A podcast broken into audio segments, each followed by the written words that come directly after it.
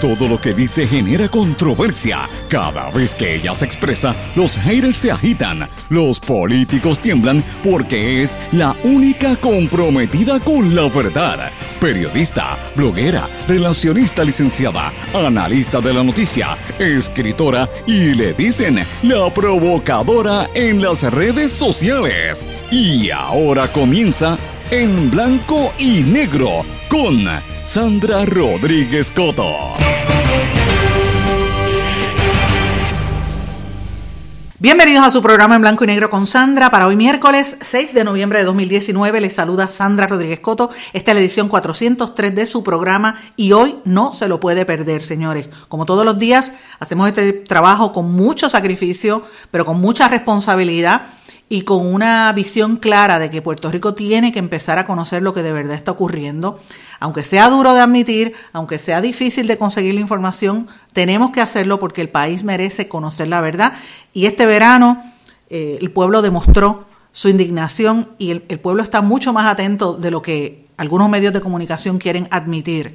Y por eso en este espacio y en los espacios en que estemos vamos a estar descifrando y dando a conocer estas noticias que en muchas ocasiones no se quieren dar. Y hoy este programa usted no se lo puede perder. Venimos con muchas noticias exclusivas y con investigaciones propias, señores. En horas de la mañana de hoy se sucedió el arresto nuevamente de Abel Nazario, el senador y exalcalde. En este es otro caso de temas de corrupción. Esto lo publica la amiga Melissa Correa Velázquez del vocero. Tempranito en la mañana de hoy trascendió que el exalcalde de Yauco y actual senador Abel Nazario fue acusado por un gran jurado junto a otras personas por presuntamente tener empleados fantasmas cuando fue ejecutivo municipal y también en su oficina en la legislatura. Él fue arrestado en horas de la madrugada de hoy y como todos recordamos, el pasado 2 de octubre eh, se informó que Nazario era el centro de una nueva pesquisa que no está relacionada con el caso por el cual fue acusado por un gran jurado el 12 de septiembre de 2018. En aquel primer caso fue porque eh, presuntamente fabricó o utilizó documentos falsos para cometer fraude electrónico del año 2013 al 2016 y en esta nueva investigación, pues esto tiene que ver con varios ex empleados municipales de Yauco y empleados actuales del Senado. Señores, varios allegados a Nazario también fueron citados como Kevin, eh, Kelvin Vergara Ortiz y Juan Vergara Núñez, que son eh, otros candidatos también eh, políticos de la región, de la zona de la montaña en Puerto Rico, cerca de, de Yauco también. Así es que se sabe por ahora que ellos recibieron una carta del fiscal federal Scott Anderson y también tengo que decirles que, según varias fuentes, esto es parte de la pesquisa federal que se está llevando a cabo, que involucra a otros miembros del Senado. Así es que vamos a estar pendientes para seguimiento a esta historia. Vamos a hablar del despilfarro en la fortaleza, vamos a hablar del despilfarro en el DMO, del despilfarro y lo que está pasando hoy en el Departamento de Recursos Naturales, esto es exclusivo de este programa, y hoy empezamos con la serie de reportajes Los hijos talentosos en el gobierno. Señores, esta serie de reportajes viene precisamente por petición de ustedes los radioescuchas que han estado comunicándose con esta servidora a través de todas nuestras presencias en las redes sociales y a través de internet también, dándonos información y pidiéndonos información y pidiéndonos que le demos seguimiento a este tema.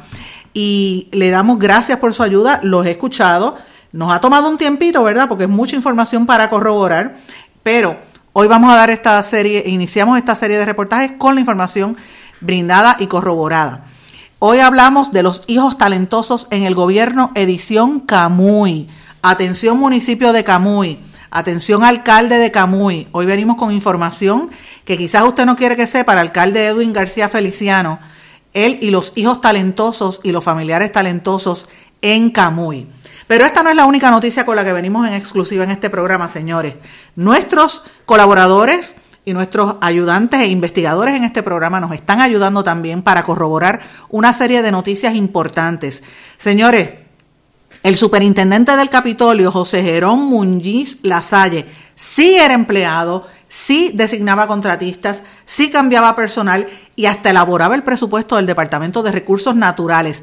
Evidencia gráfica en poder de En Blanco y Negro con Sandra y que ya está disponible hasta en las redes sociales, desmiente al presidente del Senado, Tomás Rivera Chats, y al presidente de la Cámara, Johnny Méndez. Hoy vamos a hablar en detalle de esto. Y esta información coincide, amigos, con que mañana miércoles, mañana jueves, perdón, se supone, se supone que sea mañana, que se hace efectiva la renuncia de las exsecretarias de Recursos Naturales o todavía secretaria Tania Vázquez.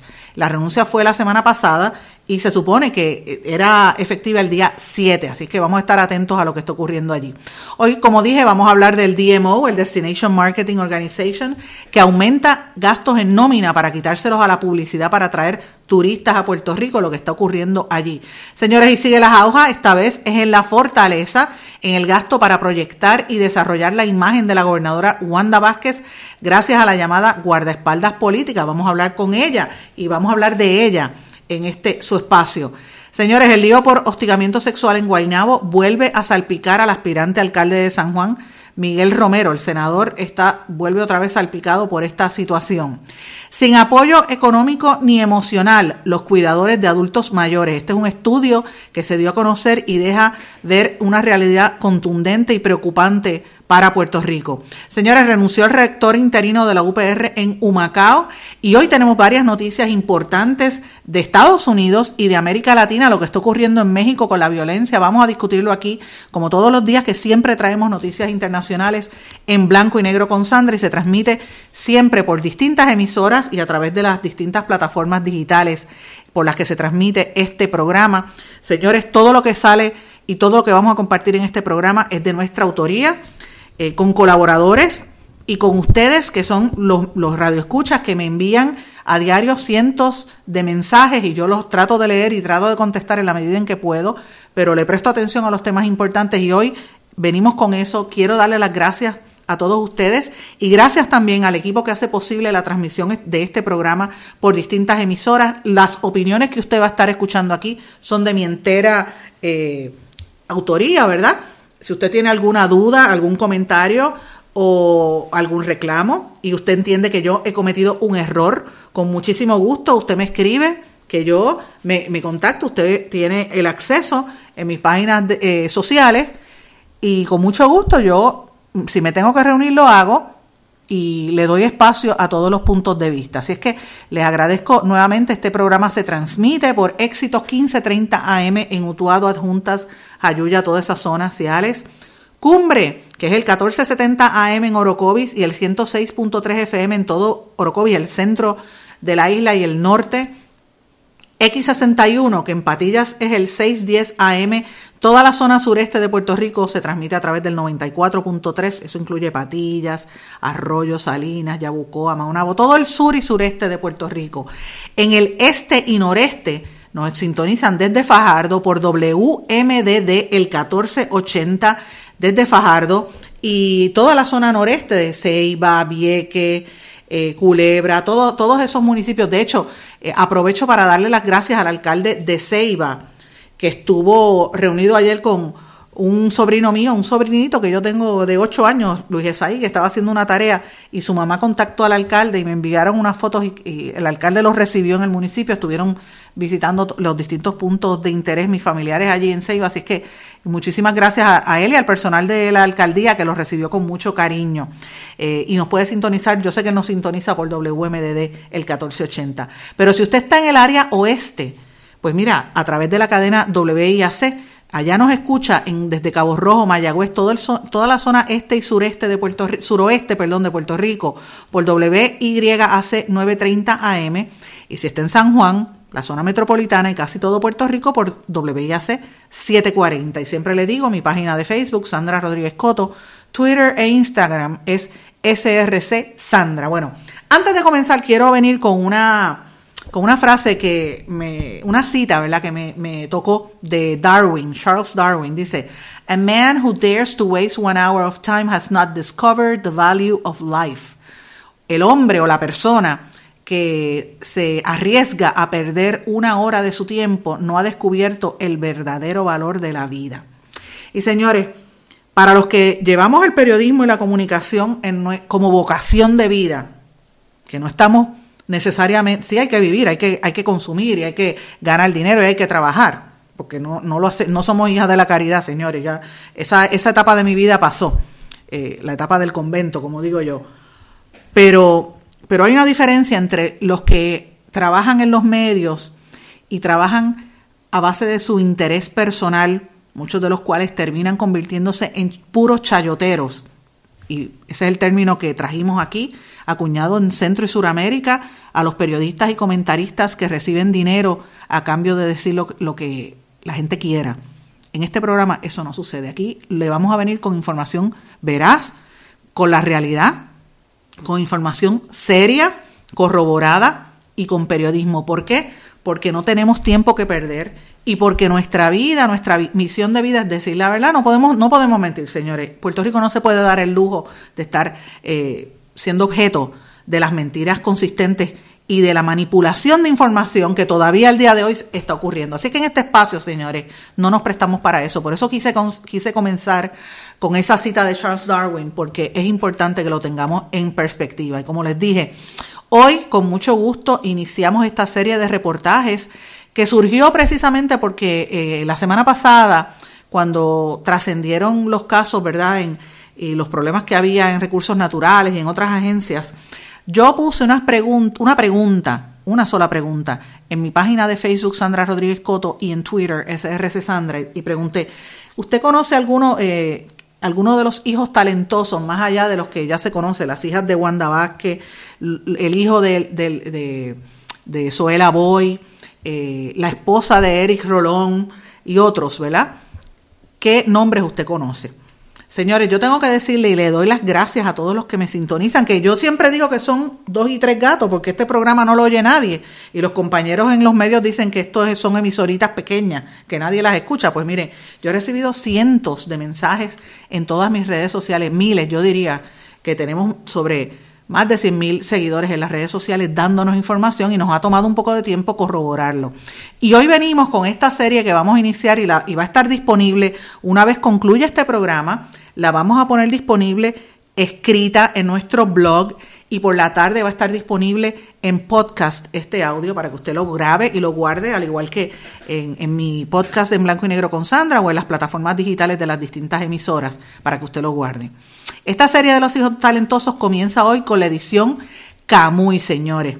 Y esto vino eh, calientito, fue de las últimas informaciones, pero lo corroboré rápido señores, porque lo que está ocurriendo en el gobierno es que hay una proliferación de hijos talentosos, los alcaldes, los, legisladores y los jefes de agencia, para evitar que sus hijos sufran lo que usted y todos los puertorriqueños estamos sufriendo de que las familias se dividen porque no hay trabajo y porque no se crean las condiciones para fomentar la economía, pues para evitar que se vayan, les crean los puestitos en el gobierno. Y los puestitos son ganándose miles de dólares muchas veces sin tener la, eh, la capacidad ni la experiencia. Para que tengan una idea, en el municipio de eh, Camuy, el alcalde Edwin García Feliciano tiene un montón de gente trabajando allí eh, que son de dudosa procedencia, por decirlo así, o por lo menos de, nos, nos plantea una serie de interrogantes sobre por qué tienen estos salarios. Es una negociación para que Gabriel Hernández, el pasado Chief of Staff de Rivera Chats, o sea, el, que era eh, jefe de, por decirlo así, lo que es el, homólogo a secretario de la gobernación, pueda ser alcalde y le den entonces el puesto de ombudsman a García Feliciano de Camuy, quien lleva desde el año 2009 tratando de que lo nombren ombudsman, o sea, procurador del ciudadano, y por eso es que este alcalde está renunciando. Hace unas semanas, el presidente del Senado, y yo tengo que decirlo, el presidente del Senado, y voy a hablar de él, Tomás Rivera Chats sabe dónde conseguirme y, lo, y, tiene todos mis números, todos los teléfonos y hablamos constantemente. Yo tengo buena relación con Tomás Rivera Chats, es una relación de bastante respeto y voy a darle la oportunidad para dar esta información y luego hablar con el, con el presidente del Senado. No lo conseguí en, lo que va de día, eh, me imagino que lo conseguiré más tarde, pero pero sí quiero decir que la tengo buena relación con él y le voy a dar la oportunidad que él se defienda. Pero aquí están diciendo que esto, y según la información corroborada, esto ha sido un intercambio a favor de que, de que nombren al que era ayudante de él como alcalde, como candidato a alcalde, y entonces de, como premio le dan al actual alcalde el puesto de ombudsman. Hace una semana eh, el presidente del Senado había puesto en las redes sociales que tuvo una reunión con Iris Miriam Ruiz junto a Gabriel Hernández. También Iris Miriam, eh, la amiga Iris Miriam Ruiz, que fue periodista en un momento y la conozco desde que era legisladora, eh, ha visitado varias veces a la alcaldía de Camuy, incluyendo visitas que dio a la alcaldía de Camuy la semana pasada. Es como si Iris Miriam Ruiz ya estuviese haciendo la transición para nombrar al alcalde de, Camuy a su puesto. Además, Cristian eh, Martínez, director de campaña de, de este señor, de Gabriel Hernández, para la alcaldía, tiene una ferretería en el barrio Quebrada de Camuy y cada vez que Gabriel Hernández le da un donativo de mejoras del Departamento de Vivienda a una persona, lo mandan a esa ferretería en Camuy. Y yo le pregunto al señor Gabriel Hernández si es cierto o es falso esta información. Tiene la oportunidad, tiene, tiene la manera de contactarlo, pero esta es la información que nos ha llegado y que hemos corroborado con más de una fuente, señores. Eh, lo mandan a esa ferretería. Eh, Cristian el, el el que es el, ¿verdad? Que trabaja allí, también dirige la oficina del Senado en, en Camuy. Ustedes saben que el Senado tiene unas oficinas regionales que le llaman la mini alcaldía. Así que aquí estamos viendo cómo se están configurando las cosas para ir dejando en el puesto a, no solamente al alcalde como ombudsman, sino abrirle las puertas para que Gabriel Hernández entre a la alcaldía y utiliza a su director de campaña, Cristian Martínez, quien también dirige una, la oficina del Senado en Camuy. Así que esto es una información bastante interesante y para darle detalles de cómo están los sueldos, mire, el alcalde de Camuy, Edwin García Feliciano, se aumentó el sueldo de alcalde a 6 mil dólares al mes. Si llega al puesto de ombudsman, el puesto de ombudsman tiene un salario mensual de 10 mil dólares al mes, a menos que la Junta no elimine esa, esa posición pero ese es el salario del ombudsman. La primera dama de Camuy, Magali Soto Pagán, Soto Pagán, es directora del Fondo del Seguro del Estado en Arecibo. El Fondo del Seguro del Estado es una agencia, una corporación, debo decir que históricamente es un sitio donde más casos de nepotismo yo creo que he visto en mi vida. Eh, una vez yo di un taller eh, al, fondo y descubrí lo que había allá adentro y es como una locura. Y como periodista a través de la vida siempre he visto, esto ha pasado bajo populares y PNP, o sea, que conste, esto no es solamente exclusivo de los PNP. El, el, fondo siempre ha sido como el, el fondo, por decirlo así, donde metían a la gente para ganar buenos salarios y a veces estaba marido, mujer, hijo, amante y todo el mundo en una misma oficina, porque es así. Pues esta señora, y también están los, parientes de alcaldes y de legisladores trabajando en el fondo, como hacían con energía eléctrica, que tenían buenos salarios. Pues la primera dama trabaja en el, la, es la directora del fondo en Arecibo, con un salario de 7.200 mensuales. Los empleados de la Corporación del Fondo del Seguro del Estado, desde agosto pasado, han declarado a esta primera dama Magali Soto como una persona non grata por el maltrato que les, les da y la forma tan déspota con la que trata a los empleados. La hija del alcalde, Natalia García, hija del alcalde de Camuy, Edwin García Feliciano, ¿verdad? Eh, ella tiene un cuarto año. Tiene de trabajo, ya le, dieron un guisito a la oficina del senador José Joito, eh, Joito Pérez, con un salario mensual de 3.500 dólares. O sea, a la nena la graduaron de cuarto año y ya le consiguieron trabajo en la legislatura. La hijastra del alcalde, Nitza Sepúlveda, es enfermera de profesión, ya tiene un trabajo en el Departamento de Educación con un salario de 2.500 dólares mensuales. Katia Mercado, hija de la primera dama de Camuy, eh, no tenemos información, no pudimos corroborar el, grado académico, si es que lo tiene, pero trabaja en la oficina de José Memo González, el del área de allá de Arecibo, con un salario de 3.500 dólares mensuales. O sea, miren cómo la van acomodando. Es la, la, hijastra de la primera dama de Camuy, la, la, primera dama trabaja en Arecibo, el, legislador es de esa zona, y ponen a la nena a trabajar en la oficina de Memo. Eh, Marilis Mercado, que es la hija es otra hija de la primera dama de Camuy, tampoco sabemos cuál es su preparación académica, trabaja en la oficina del senador Ángel Chayán Martínez con un salario de 50 dólares la hora.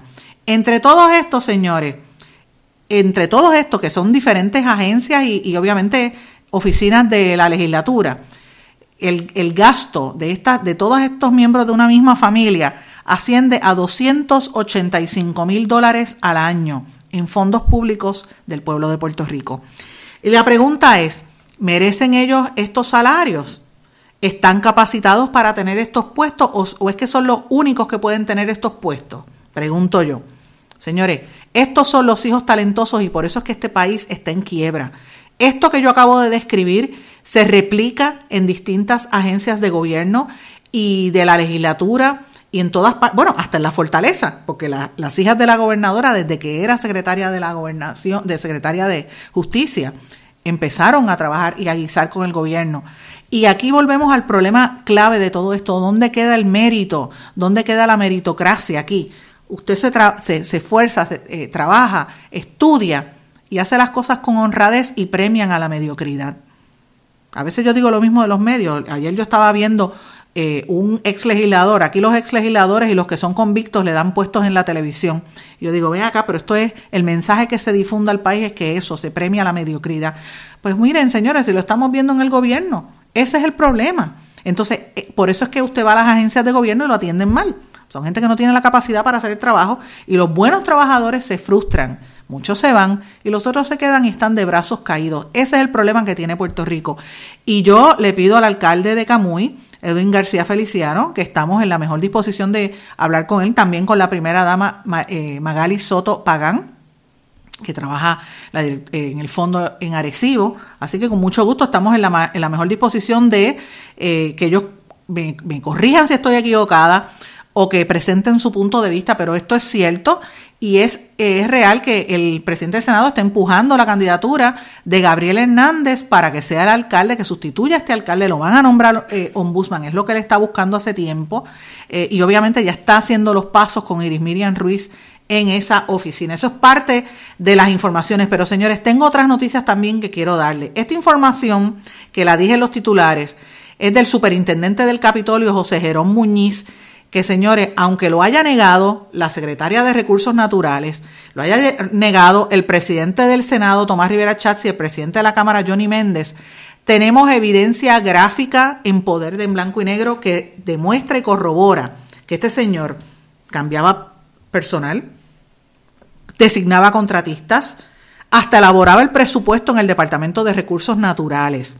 Y esto coincide con, con que mañana jueves se supone que se hace efectiva la renuncia de la ex secretaria de Recursos Naturales, Tania Vázquez, que eh, estuvo en esta controversia pública precisamente por su vínculo con José Jerón Muñiz y con unas alegaciones de que hay una serie de incidentes de, de irregularidades, señores. Y yo tengo que plantearle esto. Esta información, quien primero la trajo, es un colaborador de este programa, Arnaldo Chucho Almodóvar, que es un agente federal, ustedes saben, un agente del gobierno federal, que ustedes saben que él eh, tiene una página de Facebook donde hace unos comentarios bastante fuertes, ¿verdad? A veces utiliza palabras oeces que a mí no me gusta, pero ese es su estilo, ¿verdad? Yo lo respeto.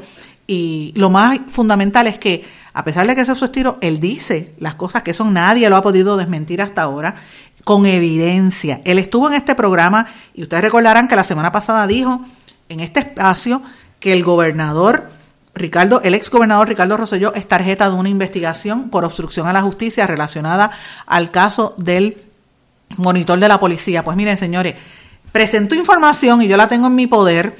Eh, de hecho, parte de esta información la había cogido un compañero, salió en Telemundo, pero yo tengo la información completa de un chat entre Tania Vázquez, Jerón y, el, y demás personal en esa dependencia del Departamento de Recursos Naturales. Está una Idita, está Ana Vaquero, está otros, donde tienen una conversación donde eh, Tania Vázquez precisamente dice que está completamente orgullosa. Eso, uh, eso es, qué gran equipo tenemos, very proud, dice Tania Vázquez en este chat. Aidita dice, excelentes Yulimar y tu equipo los mejores. Yulimar y tu equipo los mejores. Otro número le dice, compañeros, mucho éxito. Eh, eh, a las 6 de la mañana, wow, orgullosa de mis compañeros, son los mejores, dice la licenciada del Departamento de Recursos Naturales. Somos los mejores recursos. Jerón le contesta, aunque a veces no se nos hace fácil, sé que vamos adelante porque somos el mejor equipo. Me siento muy agradecido de tener el honor de trabajar con ustedes, señores, y aparecen una serie de fotos donde está José Jerón. Eh, eh, con la identificación del departamento José Jerón Muñiz Lasalle, con la identificación del departamento de recursos naturales, posando con los empleados de recursos naturales, donde reitera que se siente orgullosa y se siente contenta de sus compañeros y le da las gracias. Eh, en otras palabras, la información y la evidencia que tenemos corrobora que este señor sí trabajaba en el de recursos naturales, sí era el que estaba tomando las decisiones y es parte de lo que está investigando que están investigando las autoridades federales y por eso los federales se metieron en recursos naturales. Esto no se queda así, señores. Tengo que irme a una pausa y a mi regreso continuamos con noticias exclusivas en blanco y negro con Sandra. No se retiren, el análisis y la controversia continúa en breve, en blanco y negro, con Sandra Rodríguez Coto.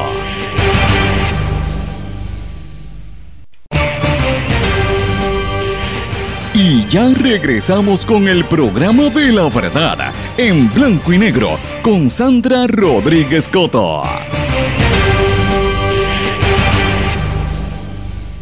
De regreso en blanco y negro con Sandra, amigos, tengo muchas otras informaciones que quiero dar a conocer en este espacio, pero quiero que sepan que sigo pendiente a la información del Departamento de Recursos Naturales. Va a haber movidas allí.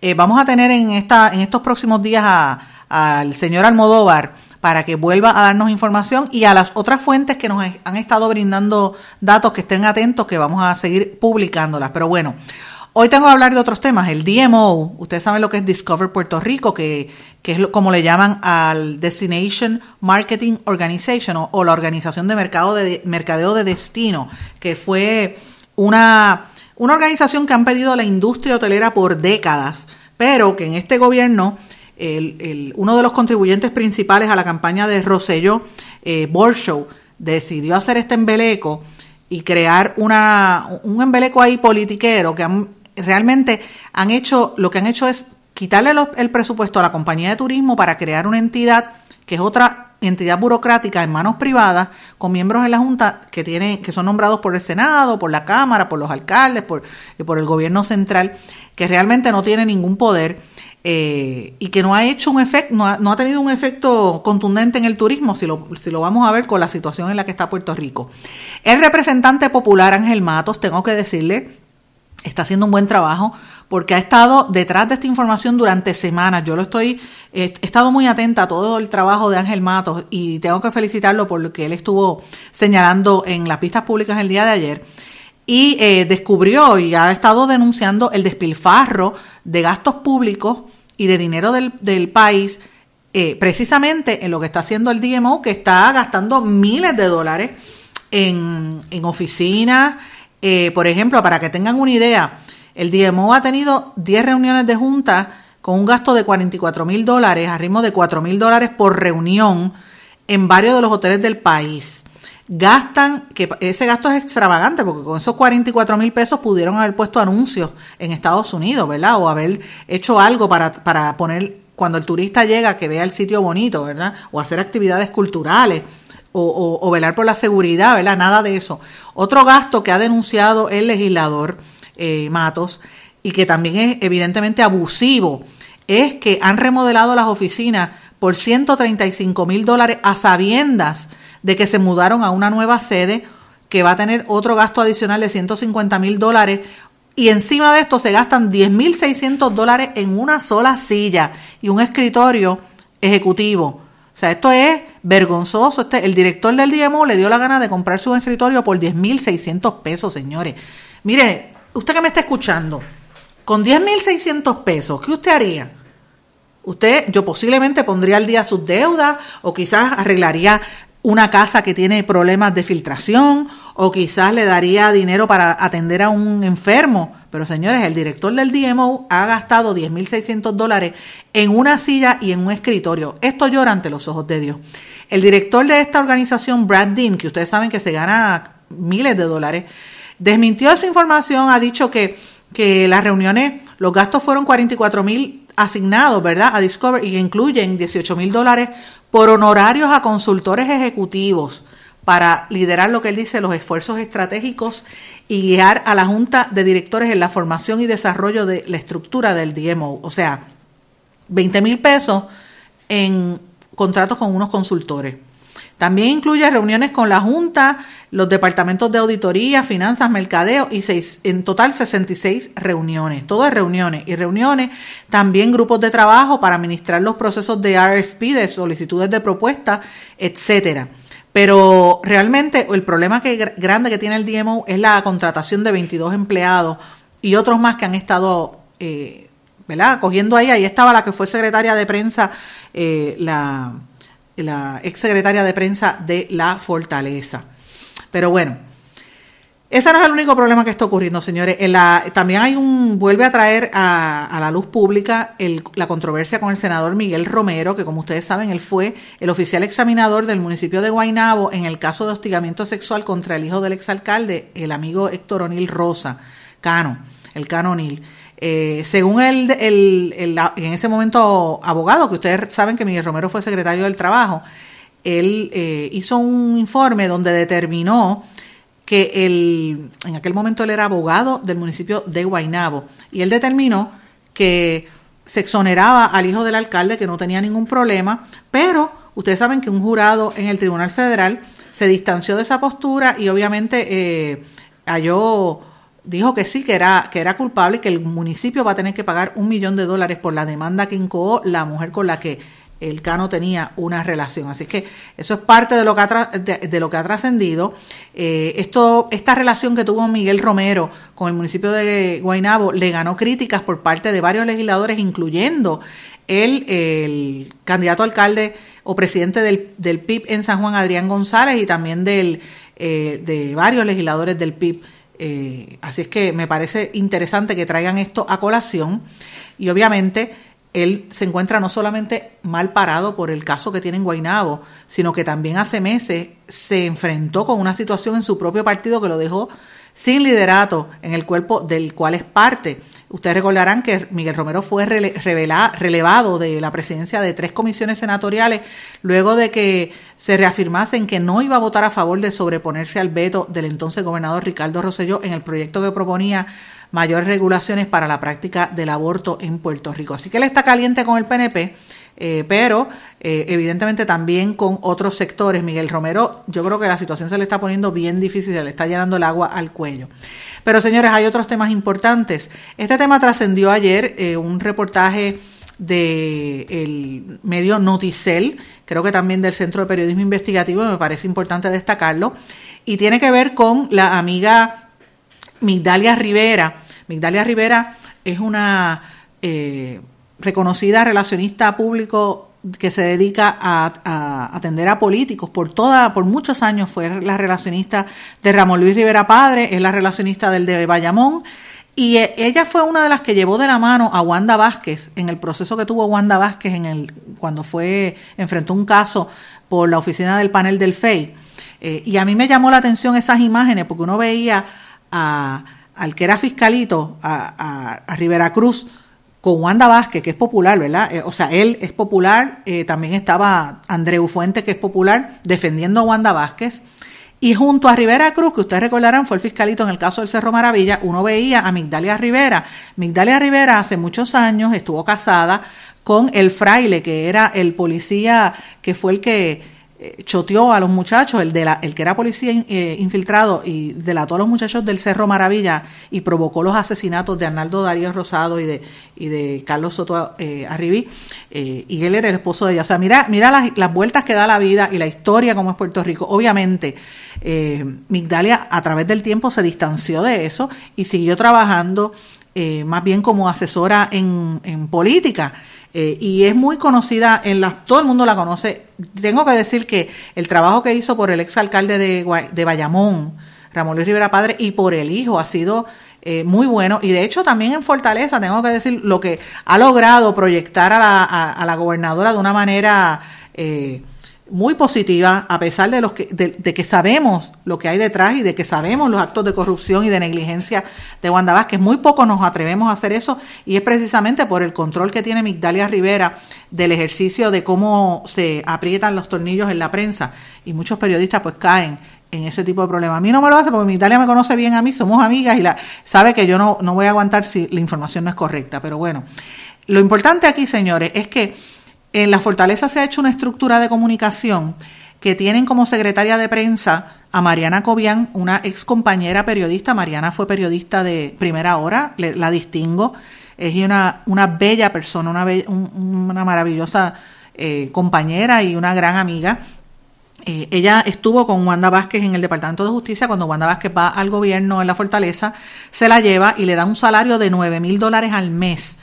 Pero también le dieron un contrato de 5 mil dólares al mes a Migdalia Rivera a través de su corporación MR Best Communications. Eh, y Migdalia Rivera dicen que es la que está tomando el control allí y tratando de mantenerla todo en control. Pero además de esos contratos que les acabo de mencionar, le dieron 24 mil dólares con Jerry Guillén Media Solutions para fotografía. Jerry es el fotógrafo que está desde la época, eh, había sido fotógrafo de El Vocero y del San Juan Star, si no me equivoco, y Jerry lleva años con la política. Estuvo bajo la fortaleza, bajo Rosselló y bajo Fortuño, si no me equivoco. Eh, y lo han contratado por 24 mil. Y también otros 17.625 dólares que se dieron para JF Sound, que preside Juan Fuente Fernández para el equipo de sonido en las conferencias de prensa. O sea que miren toda la cantidad de, fondos que se han dado. En el caso de, de, Migdalia Rivera, la veterana comunicadora, va a tener eh, la compensación de ella es 125 dólares por hora hasta un máximo de 40 eh, horas para un total de 5 mil dólares al mes. Señores, eso es un promedio de lo que se gana un relacionista profesional con la con la capacidad, ¿verdad? Y la trayectoria que tiene Migdalia y el nombre y la experiencia, porque nada de eso se, se, se, despinta. Y Migdalia es una conocedora, yo la respeto en su trabajo, tengo que decirlo porque me, quito el sombrero con Migdalia.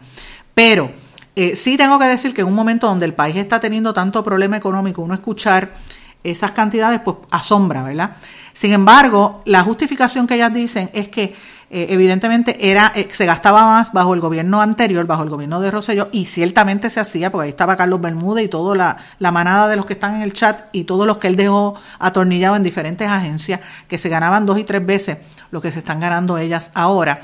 Eh, pero se plantea una serie de conflictos de interés serios precisamente porque Migdalia Rivera tiene contratos con el alcalde de Bayamón, Ramón Luis Rivera Hijo, con el vicepresidente de la Cámara, Pichi Torres Zamora, con el Departamento de Justicia y con el CRIM.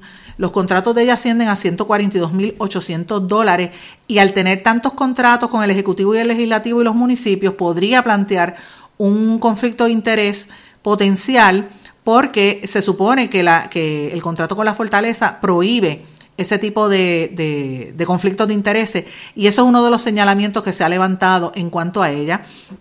Algunos relacionistas han levantado, por ejemplo, el colega eh, Eduardo Lamadrid ha dicho que, no viola la ley, que si lo que va a hacer es una función de agente de prensa, que es realmente hacer un comunicado y enviarlo, pues no necesita tener la licencia de relacionista profesional. Pero eh, si hace estrategia, sí necesita esa licencia. La pregunta es, ¿quién está haciendo las estrategias para la gobernadora?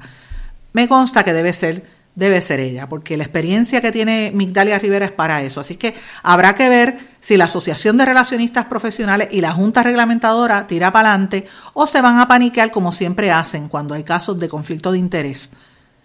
Esas se las dejo ahí, vamos a una pausa y regresamos enseguida. No se retiren, el análisis y la controversia continúa en breve, en blanco y negro, con Sandra Rodríguez Coto.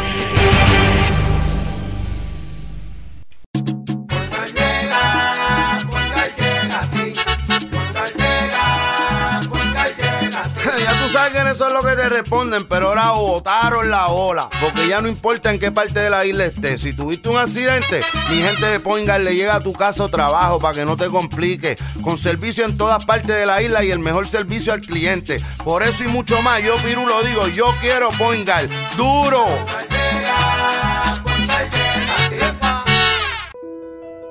¿Sabemos cuántas personas murieron de verdad durante el huracán María? A usted lo escucharon en el momento de mayor desesperación. ¿Todavía siente aquellas noches a oscuras y de incertidumbre? ¿Qué pasó mientras los vientos azotaban y luego en aquellos días y semanas después cuando no había sistema de comunicaciones? Reviva cada minuto con una narrativa real sobre lo que pasó en la bitácora de una transmisión radial, catalogado como uno de los mejores libros del año 2018 por la crítica literaria. Es una lectura necesaria porque no podemos olvidar nuestra historia para que esta no se repita. Bitácora de una transmisión radial, disponible en las principales librerías a través de todo Puerto Rico y en la internet lo consigue en Amazon, en libros787.com y en travaliseditores.com, publicado por Travalis Editores. Quítese el dolor de cabeza con sus obligaciones de contabilidad con los servicios que presta Villalba y Villalba Company, directo, personal y con sensibilidad humana. Lo que se busca en un verdadero asesor de contabilidad para todo tipo de servicio de contabilidad, pago de IBU, pago de nómina, informes trimestrales y anuales y otros. Ofrecen servicio directo personalizado. Villalba y Villalba Company. Para orientaciones, su teléfono el 939-336-5774. 939-336-5774. El abandonar un animal es abuso y es ilegal. Si ya no puedes atender a tu perro, llévalo a un albergue o centro de control. Si lo abandonas en la calle, le estás garantizando una muerte dolorosa y segura. Evitemos tener animales sufriendo en nuestra isla. Reportar el abuso es tu responsabilidad. Así que si ves a alguien maltratando o abandonando un animal, llama inmediatamente a la policía al 787-343-2020. Comprométete.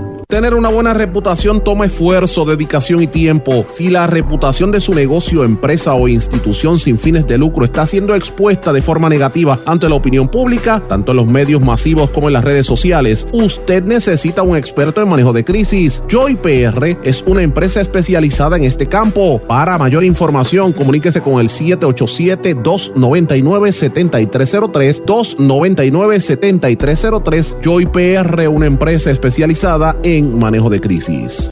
Aspira de Puerto Rico celebra 50 años educando y transformando a Puerto Rico. Lo ha logrado potenciando las circunstancias educativas y sociales que rodean a miles de jóvenes que viven en la pobreza, a veteranos y a poblaciones en alto riesgo. Para información sobre las actividades del 50 aniversario de Aspira de Puerto Rico y sus servicios, llame al 787-641-1985. También puede acceder a www.facebook.com diagonal Aspira de Puerto Rico. Y ya regresamos con el programa de la verdad en blanco y negro con Sandra Rodríguez Coto.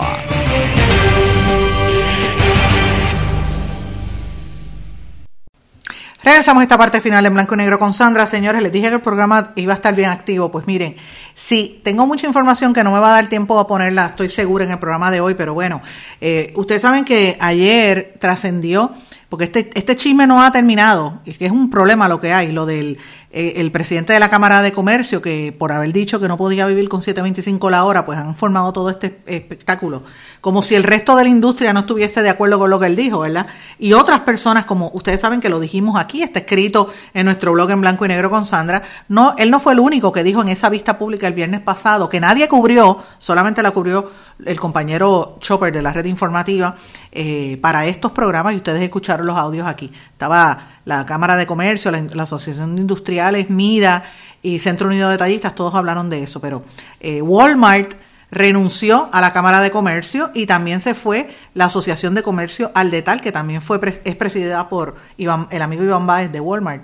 Así que la Cámara está teniendo problemas súper serios y realmente la Cámara de Comercio ya no tiene pertinencia, porque es que lo seguimos viendo, los comerciantes pequeños se, se pasan quejando y hay que ver cuál va a ser el futuro de este señor Ledesma. Pero bueno, una buena noticia es que finalmente la Junta de Control Fiscal aprobó que se dé el, el bono de Navidad a los empleados públicos.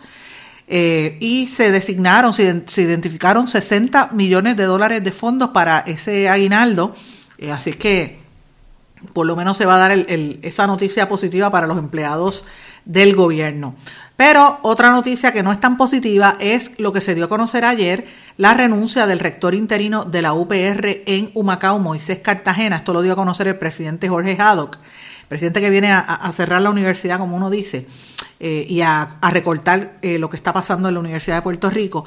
Este señor Moisés Cartagena se fue Él dijo que fue por razones personales, pero realmente hay que recordar que Noticel publicó hace unas semanas atrás que tres compañías se llevaron medio millón de dólares en contratos para restaurar el recinto de Humacao después del paso del huracán María. Y las compañías, hubo una serie de irregularidades con esos contratos, así que hay que ver qué está pasando allí. Es más o menos lo mismo que está pasando en el recinto de Utuado, que también sé que hay problemas, pero bueno. Señora, en el día de ayer se dio a conocer en la Pontificia Universidad Católica de Ponce, de Puerto Rico, un estudio bien contundente sobre los eh, cuidadores de los adultos mayores de edad, o sea, los cuidadores de los viejos y de los enfermos. Y este estudio para mí es contundente, ya ellos habían adelantado esto el año pasado, los hallazgos fueron eh, sorpresivos y esto yo lo ato a lo que nosotros anunciamos el lunes a raíz de la columna que yo publiqué sobre cómo es que eh, engañan a los viejitos y a, los adultos mayores con los anuncios de las compañías de Medicare Advantage. Que los invito a los que no lo hayan leído que lean la columna, está todavía enlazada en mi blog, en blanco y negro con Sandra, también en, Noticel. Eh, y vemos cómo sistemáticamente a los adultos mayores los cogen de tontos. Por eso fue que la ex fiscal federal anunció que iba a haber una campaña para evitar ¿verdad? el maltrato a los envejecientes. Pero si uno mira todo lo que tiene que ver con el entorno de nuestra sociedad que está envejeciendo a pasos eh, dramáticos, pues uno tiene que mirar ese sector por completo. Y un sector importante son los cuidadores. La gente casi siempre son hijos o sobrinos o, familiares, que a veces esposos, ¿verdad?, que tienen que cuidar a, las personas mayores. Ellos hicieron una encuesta en esta universidad, en la, en la católica, de 300 cuidadores de los cuales un 77.3 eran mujeres y un 22% eran hombres. Fíjense esto, es la desproporción. Siempre son las mujeres cuidando. Eh, y la edad promedio del eh, cuidador es de 51 años de edad. Eh, hay mucho, la, más, casi la mitad, 44.7, son informales y viven bajo el nivel de pobreza, o sea, ganan menos de 10 mil dólares al año. y esto pues, ¿verdad? Compáralo con lo que está pasando en otras partes del mundo y muchas veces la, ayuda que reciben es, de parte del gobierno o como el seguro social, pero también el, más de la mitad no tiene un, un empleo asalariado. El 96.6% no recibe ni siquiera aportación económica de sus familiares y casi un 80% de los, eh, de los que son cuidadores son estudiantes universitarios, ¿ok? Pero es que no hay trabajo y se les ha tocado eh, o han sido egresados de universidades, les toca cuidar a sus familiares. Para que tengan una idea, antes del huracán María, la población en Puerto Rico era 3.1 millones de personas, de estas casi 900 mil, o sea, 869 mil 82 eran personas mayores de 60 años. Así que imagínate, son eh, Puerto Rico, para que ustedes sepan, la expectativa de vida de la, en Puerto Rico es de 83 años de edad para mujeres y 76 para los hombres, que es una de las más grandes, más altas en toda América Latina y en el Caribe. Y de un total de 228 países, Puerto Rico tiene la posición 31 con un 23.9% de la población con personas mayores de 60 años. ¿Qué nos quiere decir esto? Que somos una población vieja y que tenemos que mirar estos sectores. Y el problema con los cuidadores, según reveló este estudio, que me parece formidable, es, el car, la, la, carga que esto conlleva a nivel de salud física y emocional. Si usted tiene que cuidar a un paciente de Alzheimer, que sea su familiar, y usted ve cómo esa persona se va deteriorando, la salud emocional de los cuidadores se afecta. El 63% entiende que se afecta la, el 66% debo decir la salud física y un 70% dijo que veía su salud emocional afectada. En la vida social se, em, se elimina prácticamente para el 60% de los cuidadores y más de la mitad dice que, que el cuidar un envejeciente tiene efectos negativos en su familia así que, y también en, sus relaciones de pareja. Así es que, ¿qué es lo que hace falta? un mayor apoyo de parte del gobierno y unas campañas de, para ir cambiando la cultura y que la gente empiece a respetar la vejez y a respetar este proceso que es natural porque todos envejecemos todos los días. Eh, yo felicito a la Universidad Católica de Ponce y de Puerto Rico, ¿verdad?, por haber hecho este estudio que está muy completo y felicito a los jóvenes que trabajaron en él. Bueno, eh, otra información que también que vamos a estar dándole seguimiento, el Partido Independentista Puertorriqueño por lo menos hizo algo aquí que es importante. Están en el proceso para recusar a Gigi Fernández porque ella no cumple con los requisitos para haber estado inscrita en la Comisión Estatal de Elecciones. Y esto pues le doy un poco de seguimiento a, lo que eh, obviamente hemos dicho aquí. Ustedes recordarán que ella dio una, desde, desde la entrevista que ella dio en este programa, Gigi Fernández está escondida. Eh, voy a tener que volver a poner esa entrevista en algún momento para recordarles a ustedes qué fue lo que dijo Gigi Fernández y cómo vino tan altanera donde mí después terminó enredándose. Ella fue nombrada, ustedes saben, eh, a la Comisión de la Igualdad por la gobernadora para la vacante que dejó Iván Rodríguez el pelotero, pero ciertamente Gigi Fernández no, ella dice que su nueva carrera es el activismo político, pero ciertamente pues no, no ha hecho eh, una, por lo menos en la entrevista demostró que no tenía conocimiento alguno sobre lo que está pasando en Puerto Rico y sobre lo que se supone que defienda en Estados Unidos. Amigos, brevemente quiero darle unas noticias de, corte internacional y yo creo que lo más importante que está trascendiendo en estos días es lo que pasó en la frontera entre Estados Unidos y México en el día de ayer, de madrugada para día de ayer, que hubo una situación bien terrible, una, una matanza en el norte de México donde mataron a nueve miembros de una misma familia, que son casi todos ciudadanos americanos, en la misma familia mormones, mataron entre ellos bebés y niños. Eh, y entraron allí de momento a, dispararle. Ellos iban de camino de regreso a Estados Unidos. Eh, y obviamente en México pues lo ven como algo normal, pero en Estados Unidos llamó la atención. Y esto provocó que el presidente Donald Trump habló con Andrés Manuel López Obrador y le dijo que estaba disponible y que, y que eh, le gustaría combatir la, la, la, violencia y que podía enviar tropas y todo hacia México. Y el, el presidente de México lo rechazó diciendo que es un país libre y soberano y que no podían permitir la intervención de otro gobierno, eh, ¿verdad? Que esto ellos lo iban a tratar eh, internamente, ¿verdad? Eh, Trump había dicho que había que librar esta guerra y empezar a, ¿verdad? El, el, discurso de Trump es bélico, quiere empezar una guerra con alguien, pero evidentemente ahí es que usted ve donde queda el proceso de nacionalizar y, y el proceso de, ¿verdad? La injerencia de todo esto. Estos carteles de la droga tienen controlada todo el área sur, eh, sobre todo eh, en, el, área de la frontera, ¿verdad? Del, sur de los Estados Unidos y el norte de México. En, el caso de México son los estados que fronterizos de Sonora y Chihuahua. Y estos miembros de esta familia eran todos, tenían doble nacionalidad, mexicana y estadounidense, y esto pues obviamente una situación bien terrible. No sé si ustedes vieron la, las imágenes, nueve personas asesinadas, varios niños entre ellos, eh, y obviamente, eh, evidentemente, pues una situación que se salió de, de, proporción. Ya esta familia había cobrado notoriedad en el año 2009 cuando uno de sus miembros, Julián Levarón, se había convertido en activista cuando su hermano Benjamín fue secuestrado precisamente por el crimen organizado y otro de los hermanos, Eric, también fue secuestrado y la familia se negó a pagar un rescate. Eh, y ellos crearon el Movimiento por la Paz con Justicia y Dignidad, que es un movimiento de las víctimas de la violencia eh, y que obviamente eh, han denunciado a los narcotraficantes, los narcotraficantes estaban en contra de ellos. Así que esta situación se está poniendo sumamente controversial y sumamente difícil.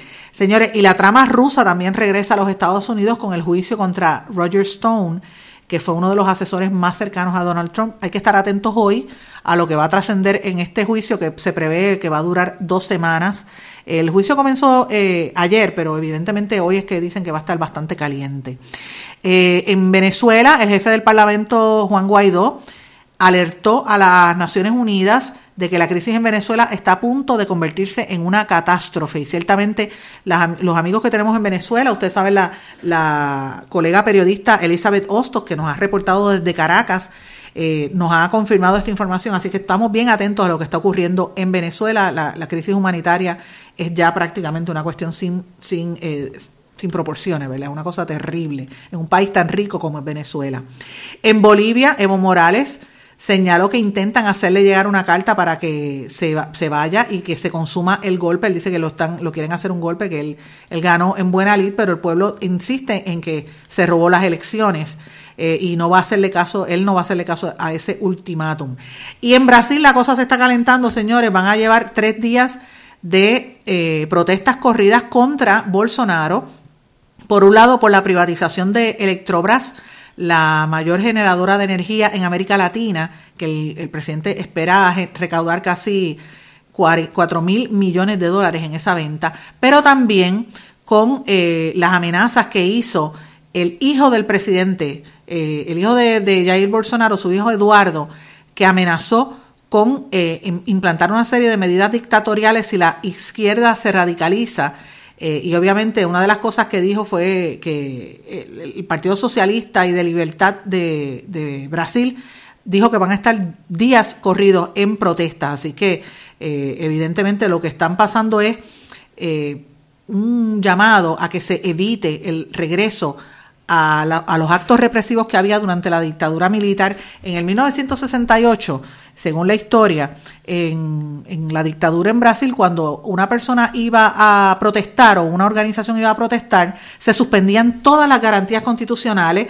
empezaban a perseguir y a matar periodistas, a líderes ambientalistas y a militantes de los partidos contrarios, los metían presos, algunos los mataban, los torturaban, como pasaba en todos los países, y ese es el temor de lo que pueda estar ocurriendo en Brasil, y aparentemente eso es lo que están anunciando que podría estar dándose en las próximas semanas si se implanta lo que quiere, o por lo menos la amenaza que hizo el hijo del presidente Bolsonaro. Señores, les he dado un, panorama de lo que está ocurriendo en todas partes del mundo. No se puede perder este programa en los próximos días porque vamos a seguir con nuestra serie de reportajes sobre los hijos talentosos del gobierno. Gracias por su sintonía y será hasta mañana en blanco y negro con Sandra. Se despide. Pasen todos buenas tardes. ¿Se quedó con ganas de más? Busque a Sandra Rodríguez Coto en las redes sociales o acceda a en blanco y negro.blogspot.com porque a la hora de decir la verdad solo hay una persona en la cual se puede confiar. Sandra Rodríguez Coto en blanco y negro.